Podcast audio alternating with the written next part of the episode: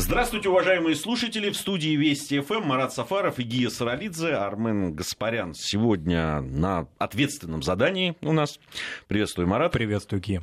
А, сегодня в программе «Нас вопрос» хотим поговорить о коренных народах, как называют. Вообще, хотелось бы, Марат, с тобой обсудить саму, да, сам термин, этот коренные э, народы, и что за, этим, э, что за этим стоит, и какие есть нюансы. Э, у нас продолжается объявленный ООН Международный год языков коренных народов, так, по-моему, да, это звучит? Да, да. Вот, вот вообще, что делается у нас в этой области, и сохранение, развитие, языков, да и вообще э, культуры э, коренных народов. Э, и как мы отличаемся в этом смысле от наших соседей и вообще от мира.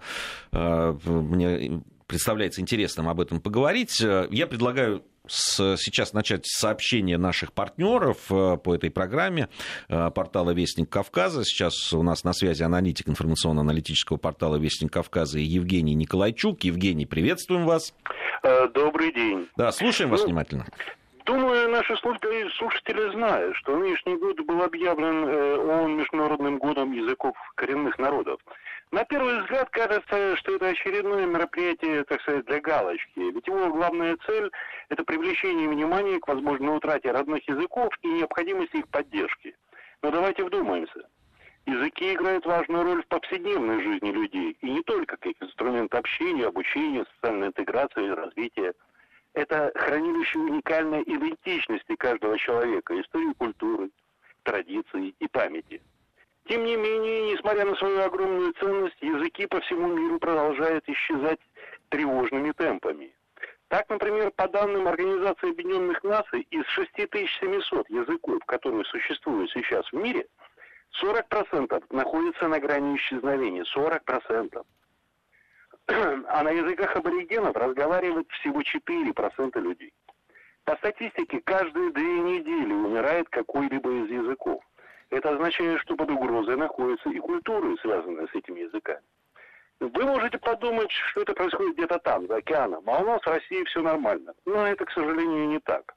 В нашей стране, по оценке Институции языкознания Российской Академии Наук, насчитывается около 150 языков коренных народов. По данным Федерального агентства по делам национальности ФАДН, в России проживает более 190 национальностей, 100 из которых коренные народы. Причем многие из них, такие как мордва, карелы, упоминались еще в древнерусских книгах начала XII века. Все они сквозь века сохраняют свою культуру, обычаи и языки. С учетом диалекта у нас в стране насчитывается более 300 языков. И только в сфере образования используется более 100 из них. Но вопрос сохранения самобытной культуры и языков около 50 коренных малочисленных народов России требует отдельного внимания. Так, по данным языковедов, за последние 150 лет на территории России исчезло 14 языков. Из них 5 уже в постсоветский период. Еще около 18 языков находится на грани исчезновения, то есть осталось не более 20 пожилых носителей этих языков. И главным фактором исчезновения становится то, что язык в семьях перестают передавать детям. Именно поэтому план проведения Года языков коренных народов включает в себя более 700 мероприятий в России, которые пройдут на федеральном и региональном уровне. И первым событием Года языков коренных народов уже стал Международный форум в Ханты-Мансийском автономном округе в Югре – который прошел в марте. В работе его приняли участие свыше 500 участников человек. Обсудить проблемы сохранения родных языков на него собрались международные эксперты и представители ООН. В ходе четырех тематических сессий 21-23 марта, которые прошли, участники форума обсудили лучшие практики и проекты по поддержке родных языков, русского языка и языков коренных малочисленных народов. В частности, роль информационных технологий в СМИ и сохранении популяризации языков народа в России. Важно и то, что в ходе рабочего визита в Ханты-Мансийск в октябре 2018 года президент России Владимир Путин отметил Евру как яркий пример межнациональной гармонии. Уникальные традиции, культура, обычаи коренных малочисленных народов этого региона являются национальным достоянием. 21 февраля, Международный день родного языка, в России был официально учрежден фонд сохранения и изучения родных языков народов Российской Федерации. Министерство просвещения уже прошло первое заседание в управлении попечительского совета.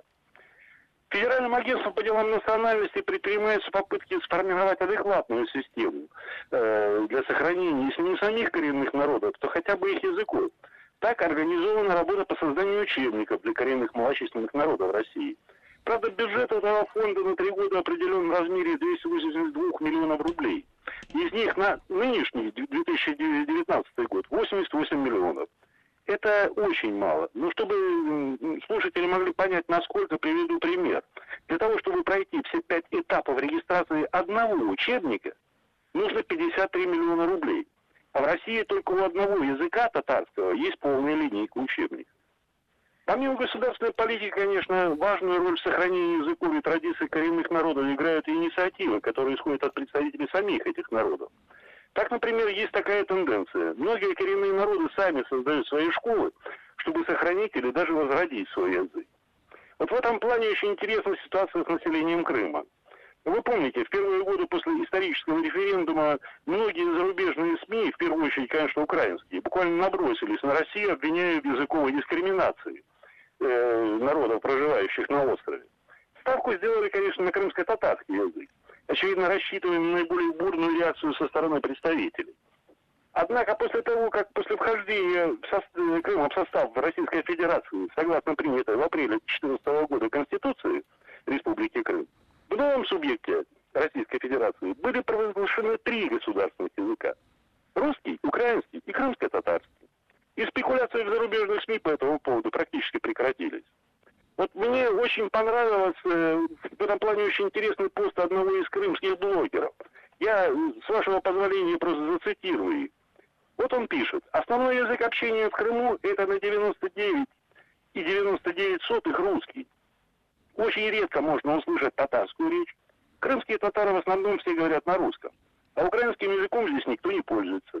При этом, что интересно, в Крыму доля крымских татар около 12,6% украинцев 15,7%, русских 67,9%. Украинцы, точнее те, кто ими себя считают, все говорят на русском. Так вот, с возвращением Крыма в Россию национальный языковый вопрос перестал быть проблемой.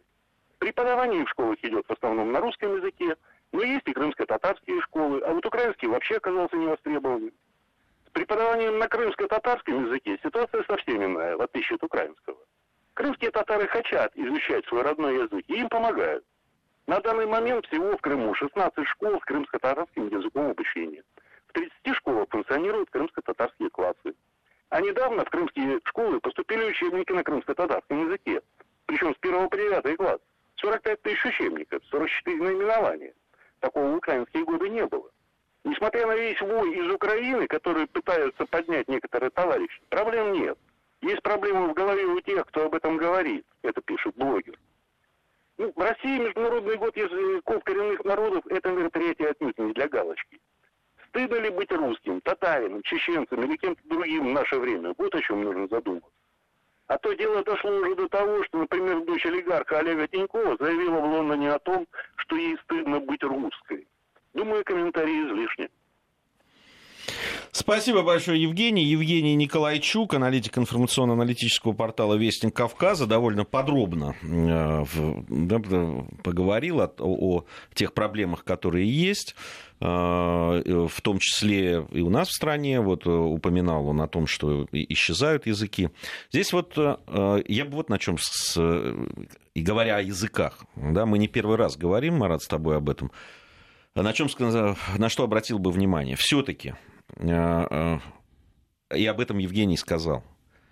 Учебники, понятно, книги, понятно, да, там, но когда мы говорим о со всех, о совсем э, небольших, да, там, представителях небольших народов, очень важно, что перестают, и это, мне кажется, что это определяющая вещь, что перестают на родном языке говорить в семьях.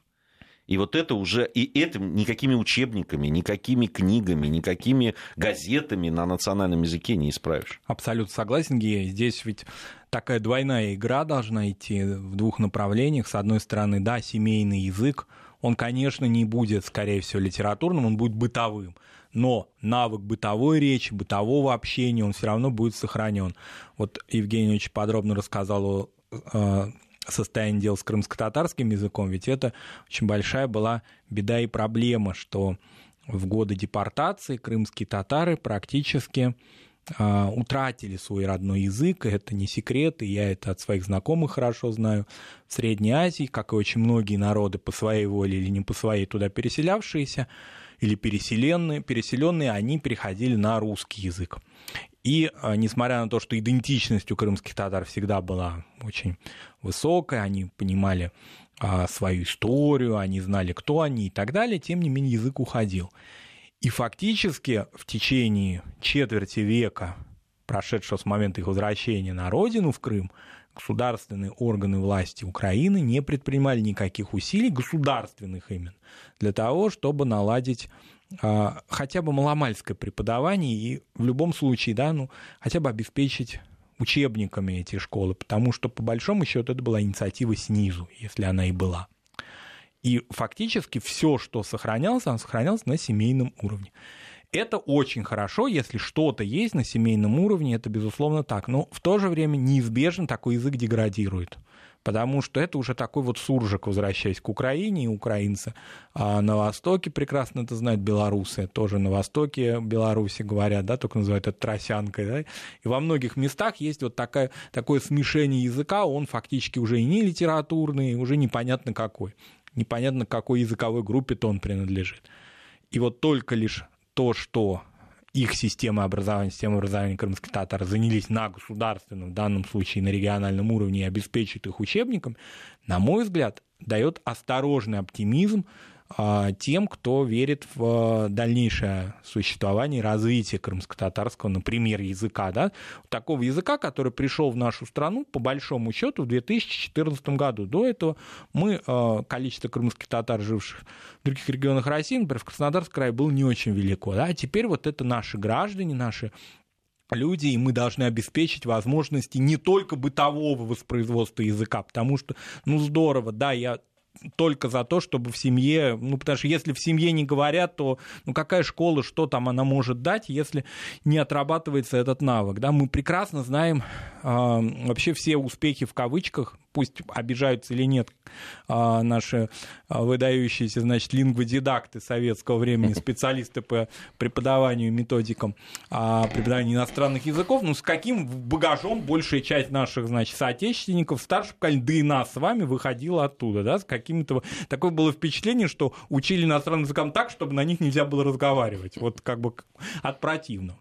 Поэтому, ну, по-разному это происходило, но в целом так школьное обучение, и в этом острие проблемы 2017 года, вот этого языкового так называемого кризиса, к которому так э, охотно сразу же прицепились все, кому не лень, все радиостанции вот эти вот, кстати, радиоста- о радиостанциях мы об этом тоже говорили, ведь они тоже адаптируются к э, вот эти зарубежные, значит, голоса к условиям своей э, деятельности. Они понимают, что вот эти языковые редакции, которые были созданы в годы Холодной войны, они уже не не охватывают значительную часть территории, они очень хорошие маркетологи. Они поняли, что татаро-башкирская или там, скажем, серо-кавказские какие-то редакции, они ну, не очень большое количество охвата аудиториями. Так они стали создавать русскоязычные уже платформы.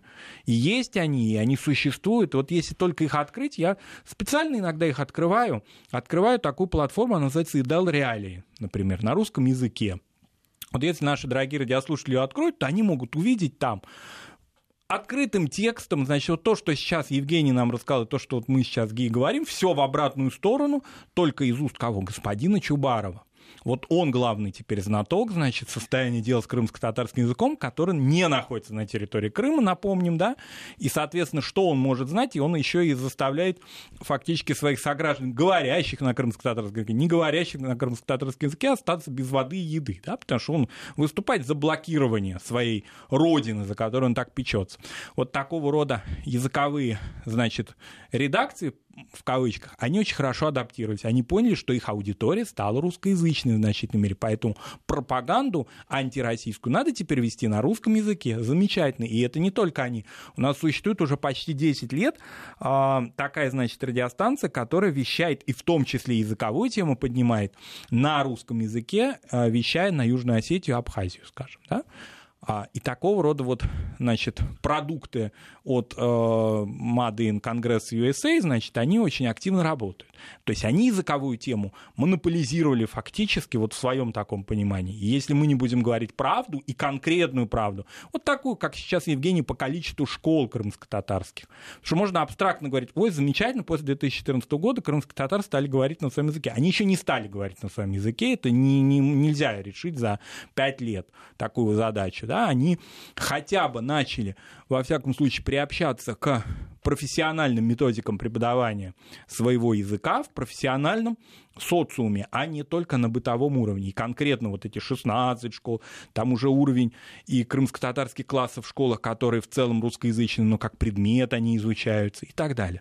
Вот это, мне кажется, самый главный ответ вот этим всем э, нашим так называемым да, знатокам языкового вопроса, потому что они дальше будут активно эту тему развивать. Сейчас, допустим, на повестке дня, если надо против России выступить, это крымско-татарский язык.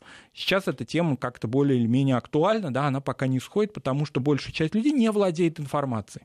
Какое-то время назад, ну или в параллели этому шла тема, значит, защиты и попечения о финно-угорских наших народах вот, которым, значит, грозит полное вымирание, языки они все забыли, и так далее, там подобные, виновата, значит, колониальная Россия, Советский Союз и ретроспективно Российская империя. Еще что-нибудь могут вспомнить. Черкесский вопрос можно понять. Они вроде, казалось бы, сначала как-то под этническим и таким антироссийским, а дальше начинает копаться языковая проблема, потому что это конкретно, это родители, родители рассчитаны и так далее. Мы как-то пережили 2017 год, потому что была определенная аргументация и диалог. Он должен обязательно быть, должна быть полемика. Нельзя говорить, а, ну вы дураки, вы там, значит, дальше, ну, вы не правы, вы, очевидно, ангажированы, вы враги там, и так далее. Но они враги, безусловно, но надо отвечать им по конкретной статистике. Я был в Татарстане в этом году два раза а, за лето. Я не горжусь этим, может быть, три, можно и десять, ну вот два. А, и мне очень понравилось то, что в Татарстане, в Казани, в других городах, где я был, а, таблички на домах, вывески на магазинах, в том числе, ну и прежде всего на частных, то есть это частные инициативы предпринимателей, дублируются на двух языках. Мне это понравилось. Это конкретная реализация закона местного о двуязычии. То есть два языка, и вот конкретно они реализованы. Это не просто дань какая-то моде или там что-то из 90-х. Это правильно, это так и должно быть, потому что в этой конкретной республике зафиксированы и закреплены в законодательстве два языка. И замечательно, какая-то даже часть населения население да, в Татарстане в ряде районов не очень сильно еще русскоязычно.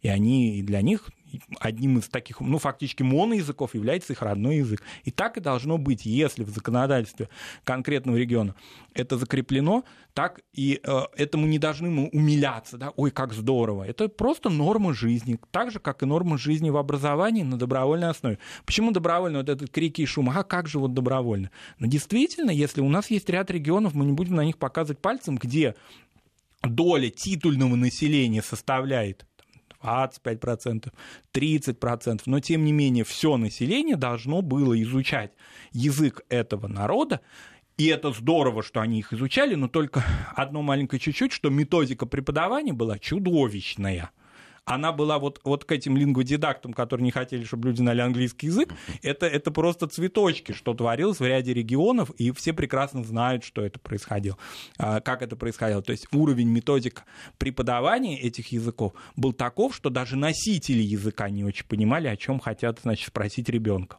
это как бы отвадить от языка, то есть сделать так, чтобы язык был, ну, во-первых, темой распри и э, сюжетом, да, для того, чтобы кто-то на эту тему, мягко говоря, дискутировал, и чтобы просто вот какое-то отвращение к нему вызвать.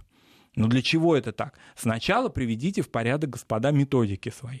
А потом этот язык, который титульный, который закреплен, хотя я не очень люблю слово титульный, я не очень понимаю, мне кажется, как, когда слово титульное, оно каким-то образом обозначает первенство одного и второстепенность, второсортность и третисортность других. К сожалению, из 90-х годов во многих регионах эти вот такие моменты, они сохранялись. И вот это приведение в порядок, которое было инициировано в 2017 году, как мне кажется, при различных проблемах, перегибах на местах, что тоже всем хорошо известно, тем не менее, менее все-таки было плодотворным. Тут еще вот очень важная вещь, ведь помимо э, да, там каких-то вот э, связанных э, с событиями 2014 года, очень часто наши недруги в, которые очень пекутся вот, о нашей многонациональной стране, в том числе языках, культуре коренных народов, малых народов, они вот, используют статистику, ну вот, например, ту, которую Евгений э, нам приводил, да, там, что вот с, исчезло там столько-то языков коренных народов за этот период. Во-первых, за какой период? Да, потому что так называемый постсоветский период, он известен как э, э, прекрасные 90-е, да, когда не то, что там о коренных народах и их языках. Да люди думали, просто да, исчезали со всеми языками. Со всеми вместе. языками вместе, да. Это, это раз, да, там, и понятно, что в, во многом было не до этого. А с другой стороны, э, нужно понимать, что вот эти процессы э, исторические, да, глобальные процессы, которые происходят, они неумолимы. И э, здесь нравится вам это, не нравится там, и так далее, но идет э, ну, то, что мы называем глобализацией, только там, да, не с экономической точки зрения, а э, да, просто время другое. И эти процессы, они будут происходить все равно. Э, другое дело, что можно, конечно, им как-то противиться, где-то ставить какие-то палки в колеса этой самой глобализации, но э, надо смотреть правде в глаза. Надо смотреть правде в глаза. Есть процесс глобализации, они действительно глобальны. Такие э, сюжеты, связанные с языковой, прежде всего, ассимиляцией, характерные и для Европейского Союза, и для других регионов мира. Это ну, такой общий процесс, особенно связан с урбанизацией. То есть если все-таки коренной малочисленный народ обитает на территории с традиционным укладом жизни, в целом он не урбанизирован, он занимается традиционными промыслами, то фактор языковой ассимиляции здесь, конечно, ну, немножко можно оттянуть на время, хотя тоже это не факт, ну, так или иначе. А если все-таки процесс уже происходит урбанизации, невозможно создать для всех народов, находящихся в мегаполисе, а, даже территориальный транспортно, да, возможности для того, чтобы ребенок мог обучаться в школе. И, кстати говоря, очень серьезная тема еще и невостребованность такого рода образования в мегаполисах. Конечно. Потому что если бы была инициатива снизу, можно было создать, например, частные школы. Ну и мы бы особого количества большого этого не видим. И в европейских странах в большинстве своем это все-таки конфессиональная история. Где язык изучается, он изучается, скорее всего, в каких-то конфессиональных сообществах. Ну, показательная история как раз финских татар, да, да. о которых мы много раз рассказывали, которые фактически не говорят на языке уже. Ну, они говорят, но только благодаря тому, что они э, так или иначе взаимосвязаны с религиозной общиной. Если бы ее не было, то, конечно, они бы ассимилировались сразу же и стали бы просто финами. У нас сейчас новости, затем продолжим. 16.34 в Москве. Продолжаем нашу программу. Марат Сафаров, Гия Саралидзе в студии Вести ФМ. Э, вот по поводу самого термина «коренные народы». Э, в самом начале программы э, мы, Марат, договорились о том, что о самом термине этом поговорим. Ведь он действительно, с одной стороны, понятно, что за этим термином э, стоят э, конкретные народы, люди, в том числе и в нашей э, стране, и им государство обеспечивает какие-то преференции. А с другой стороны, да, вот та, те самые процессы глобализации, это, они как-то размывают это понятие. И когда рядом с коренным народом, который считается коренным народом, появляются другие, в общем, происходит такая ну, справедливое или несправедливое, но все-таки разделение. Что, что в рамках одного государства, на мой взгляд, не очень хорошо. Вот, да, э... вот о чем мы в первой части говорили относительно, э, допустим, спорности понятия титульный народ. Да? То же самое и с коренным. А, фактически у нас в законодательстве есть только одно понятие, это коренные малочисленные народы. Все остальное это научные, академические, можно там дискутировать и так далее. Вот правовой коренные малочисленные, который определяет все-таки ну, единство территории, принадлежность к традиционным ну, ведению хозяйства. То есть весь набор, который, ну, если так очень просто выразиться, вот классический пример, это народы Севера, которые фактически да, за 20 и уже 21 а, век, ту часть века, которую мы прожили, они не, не изменяли территорию, ареал своего проживания, то есть они такие немобильные, проживают там, где проживали, и фактически даже при том, что советская власть так усиленно хотела их приобщить к товарному производству, в целом они вернулись на круги своя очень многие, то есть к тем видам а, жизнедеятельности, которые им были характерны в начале 20 века. А, вот это так. Но а, отнюдь э, не определяются коренные малочисленные народы только лишь народами Севера, потому что это понятие очень растяжимое, и в этом перечне, который расширяется периодически, находятся народы по Волжье, народ при Урале и так далее, то есть те, которые к северным народам не имеют никакого отношения. И, в общем-то, я такую позволю себе крамолу, я не очень-то понимаю, какое у них традиционное хозяйство. Чем их традиционное хозяйство отличается от традиционного хозяйства русского человека, живущего в этой деревне или уже в соседней. Вот. Олени они уже не разводят и вообще никогда не разводили. Да? А, то, что как-то они по-особому доют коров или картошку сажают как-то вот не таким привычным способом, вот я не уверен в этом. Может быть, это, конечно, сейчас масса, может быть, критики от их там активистов, потому что активисты, как правило, мыслят одним образом, а народ, который вот конкретно копается в земле и выращивает что-то и занимается а, животноводством, он очень далек от этого. Он узнает об этом только из средств массовой информации, когда происходит перепись населения. И выясняется, что он не такой, а такой. Вот выяснилось так. Потому что, ну, классический пример, он не российский, но тем не менее очень показательный, связанный, например, с Белоруссией, где вот эти все ну, какие-то тектонические процессы формирования нации, да, и вот нация строительства в 20 веке иногда, и, и в имперский, кстати, период, сталкивались с таким понятием, когда приезжали там переписчики, этнографы и так далее. А вы кто? Они говорили, мы тутошние, мы свои, мы простые. Вот. Там кто-то в Петербурге что-то конструировал, не только в Петербурге, и а, в Варшаве, конечно, тоже, и в Вильну, и в разных да, центрах, потому что была определенная да, дискуссия, мягко говоря, между польскими и русскими, значит, и властями, и наукой, да, относительно их статуса. А люди говорили, а мы простые. Вот, вот ну что с ними сделаешь, да? Также и с коренными малочисленными, которые узнают об этом очень, э, ну, как-то вот не тем образом, как вроде нам хотелось бы, чтобы они узнавали. Есть определенное количество активистов, им честь и хвала, потому что они защищают языки своих народов.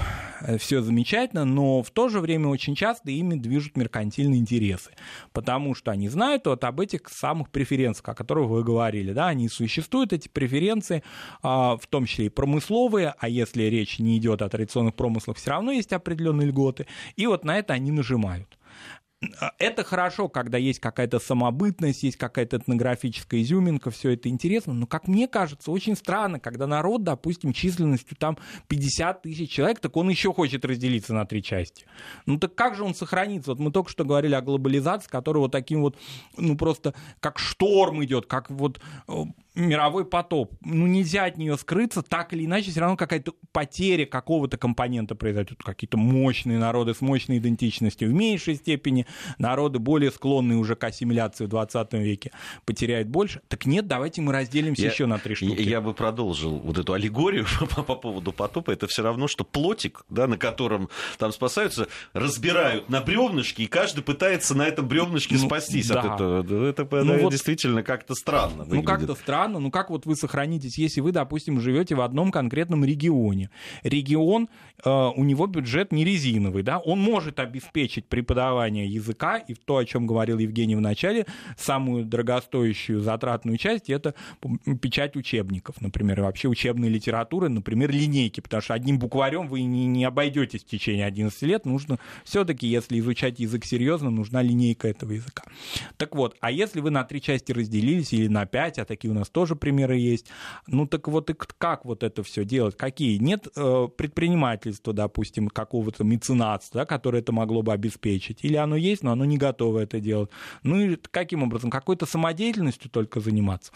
Может ли такой народ выжить? Он в условиях вот в таком, даже, даже региональной глобализации, уже мы не говорим о глобальных каких-то процессах, даже вот той глобализации, которая приходит конкретно в регион через, допустим, урбанизационный процесс, вряд ли. Поэтому нужно просто этим активистам подумать, либо свои амбиции и говорить, я основоположник этого народа, вот просто отец народа, да, вот у нас был отец народов, а это отец какого-нибудь народа конкретного.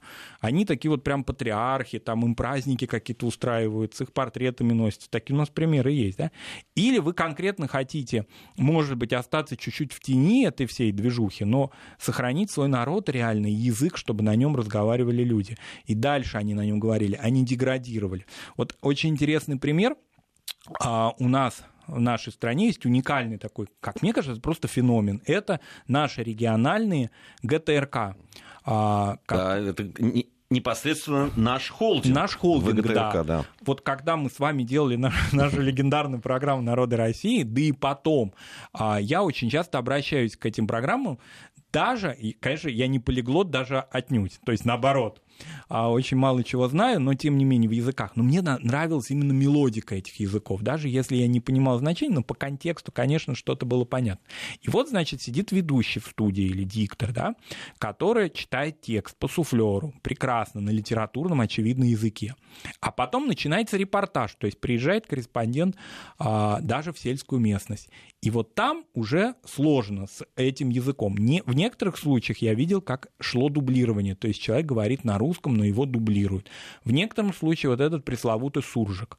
То есть каким образом? А есть регионы, где просто шпарят на родном языке. Вот в Северокавказских республиках, например, да, там просто вообще там невозможно за ними угнаться. То есть такое владение родным языком, оно из поколения в поколение. Там не нужно никого дублировать и никому ничего помогать, никакими суфлерами. Там и в студии, и в селе, и везде все сразу включается язык. А есть, где вот уже какой-то через пень-колоду говорят.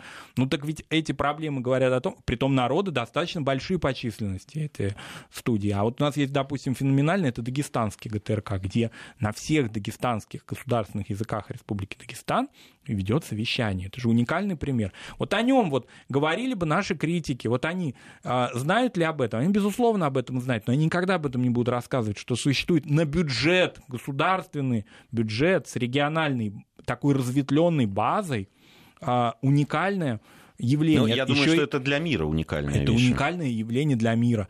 Когда если вы хотите, допустим, если кто в это не верит, вот вы просто в Ютубе можете посмотреть, конкретно просто ГТРК Саха, допустим, включите и услышите на а, якутском языке. А вот дагестанский пример, мне кажется, самый интересный, да, когда на всех языках народа Дагестана, небольших даже по числу носителей, тем не менее существуют региональные студии. Но очень хотелось бы, чтобы по той на ту сторону да, экрана да, или приемника, потому что там еще и радиовещание ведь ведется на этих языках, а, тоже люди адекватно говорили на языке, да, хотя бы, хотя бы бытовой язык был, уж не, не говорим о литературном. Но, согласись, э, само существование э, вот таких э, телестудий, радиостудий на национальном языке, это уже стимул для людей все-таки этот э, язык учить свой Конечно. родной. Это, это действительно, тут даже, мне, мне кажется, такой, ну, чисто человеческий фактор. Да, И фактор престижа, потому ну. что, ну, надо отдать должное, да, если эта студия, она профессионально работает, ведь это не только новостные, новостное вещание, там есть и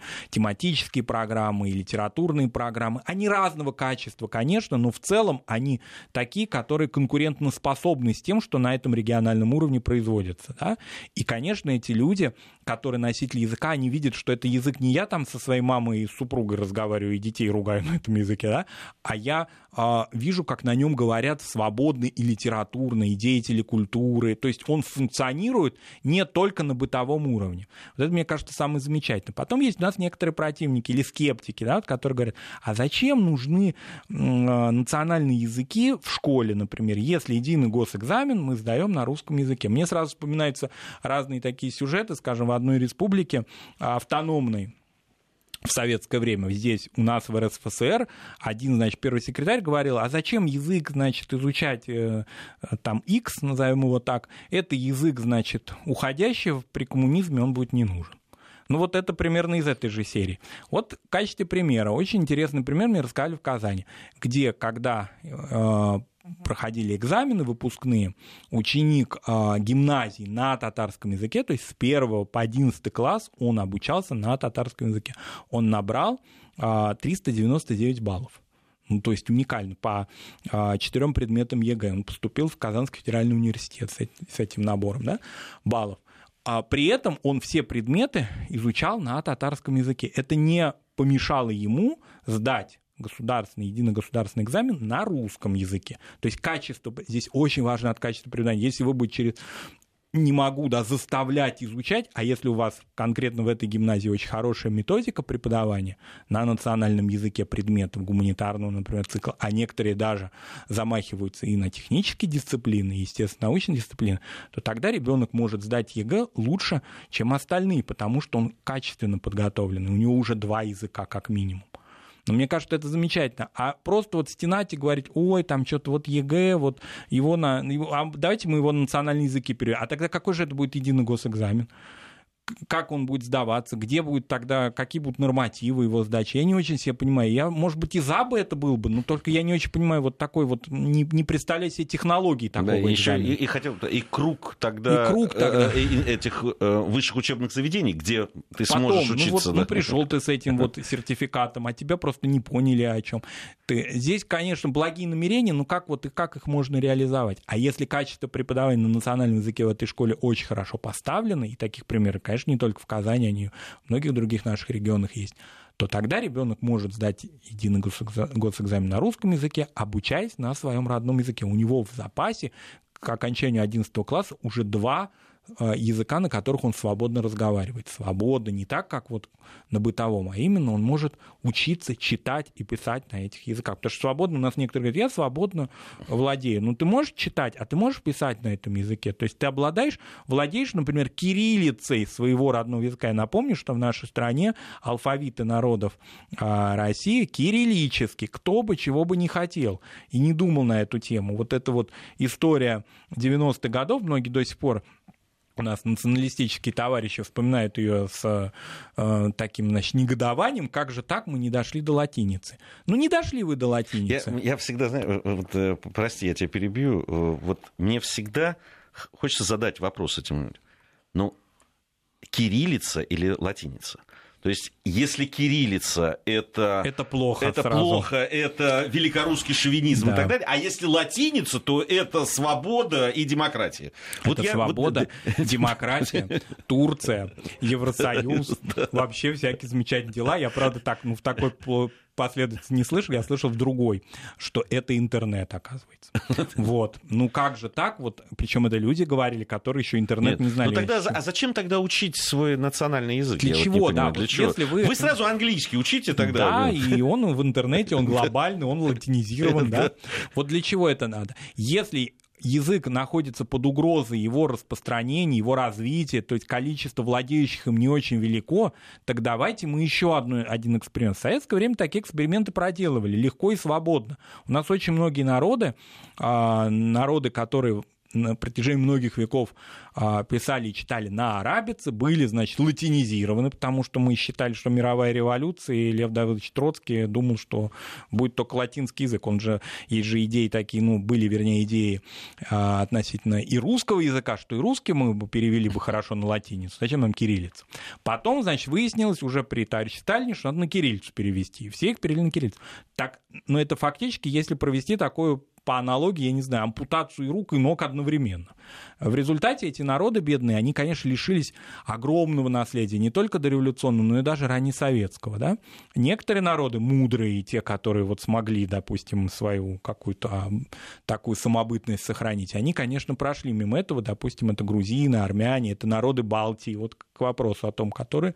Я недавно совсем ехал где-то в районе Дмитровского шоссе, там такой в Москве заброшенный кинотеатр, который, видимо, будут реконструировать, и на нем такой латиницей «Рига». То есть его поставили, построили в советское время и посчитали, что такой национальный колорит ему придадут, латиницы писали, да, были вот так, в, такой, в такой плоскости. Так зачем же сейчас а, при количестве людей, которые не очень хорошо могут читать на кириллице, значит, перейти еще, ну, то есть вот я очень рад тому, что это законодательным образом закрыта эта тема, не просто на уровне научных дискуссий, а на уровне законодательного Здесь же вопрос в том, что на самом деле вы э, э таким образом убиваете. Э, ну, до конца его просто можно просто добить. добить да. Ну, добейте его до конца. Можно, конечно, потом радоваться, что в Википедии, допустим, есть латинизированные страницы. У нас есть такие истории, да, когда часть у нас э, страниц на этих языках, это любопытно, могут наши радиослушатели это проверить, посмотреть, смотреть на кириллице, а те у нас, значит, пользователи Википедии, которые находятся за пределами нашей страны, они вот упорно, значит, латинизируют Википедию. Ну, пожалуйста, ну, на это,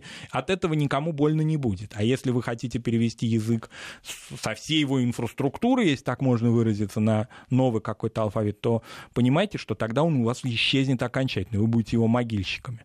При том, что никто не, при, не говорит о том, что латиница там хуже, лучше, просто невозможны такие, вот такого рода эксперименты с языками, которые и так, ну, мягко говоря, болеют. И эта статистика, и это, а, ну, такая, в общем-то, такой диагноз языкам, он дается не только в пределах там нашей страны или постсоветского пространства, а вообще, в принципе, с языками, которые имеют число носителей, допустим, до 100 тысяч или до миллиона.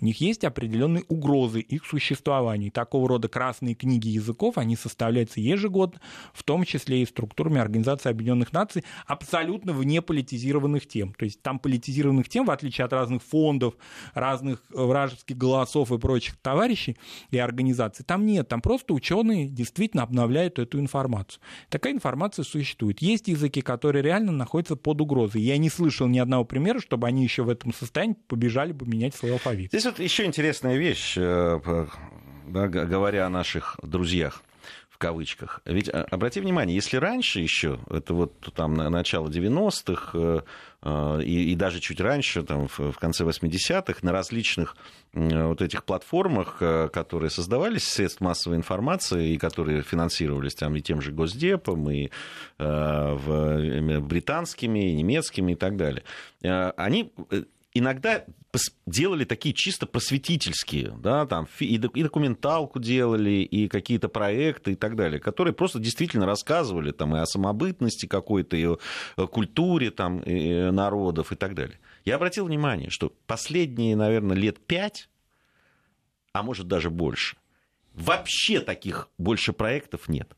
Если что-то делается, это делается обязательно с политическим подтекстом. Это обязательно, это даже не фига в кармане, а это серьезная открыто. такая, да, открыто, э, остро, э, провокационно, э, дестабилизирующая и так далее. Только о каких-то болезненных точках. Причем э, зачастую эти болезненные точки, они просто притягиваются за уши, они выдумываются по большому счету. Иногда частные случаи какие-то. А уж если возникает какая-то дискуссия действительно там языковая, мировая, как это было да, в 2017 году, они тут же просто пытаются ее обострить и тут же направить в политическую... Ну, просто геноцид, да, это да. язык исчезает, он да. уничтожается, и вообще вот как-то вот в таких только плоскостях да. речь идет. Из последнего, что под видом просветительского, но в реальности это абсолютно политические акции, это защита наших, значит, сосед... нашими соседями а, водского и жорского языков. Вот нашим дорогим радиослушателям можно посмотреть такого рода, значит, информацию о водском и жорском языке, о количестве количестве носителей, я хочу обратить внимание, если вы будете смотреть, посмотрите количество носителей этих языков согласно переписи 1989 года, когда о них пеклась еще советская власть.